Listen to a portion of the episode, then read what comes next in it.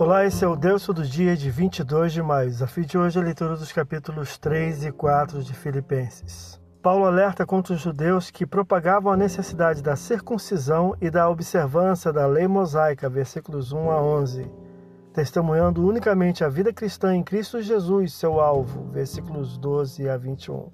No capítulo 4, ensinando sobre diversos assuntos, versículos 1 a 9, e expressando gratidão pelas ofertas enviadas, despede-se com saudações, versículos 10 a 23. Esse é o Deus Todo Dia, boa leitura que você possa ouvir Deus falar através da sua palavra. Agora segue a mensagem Pensamento do Dia do pastor Heber Jamil. Até a próxima.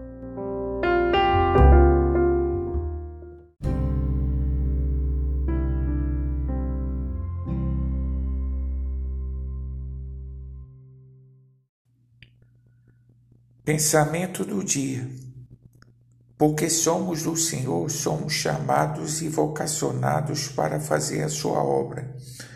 O ministério será útil cada vez mais à medida que formos íntimos do Senhor. Uma máquina sem lubrificação range e enguiça, assim como uma vida sem o vício da intimidade do Senhor. Pastor Heber Jamil, que Deus te abençoe.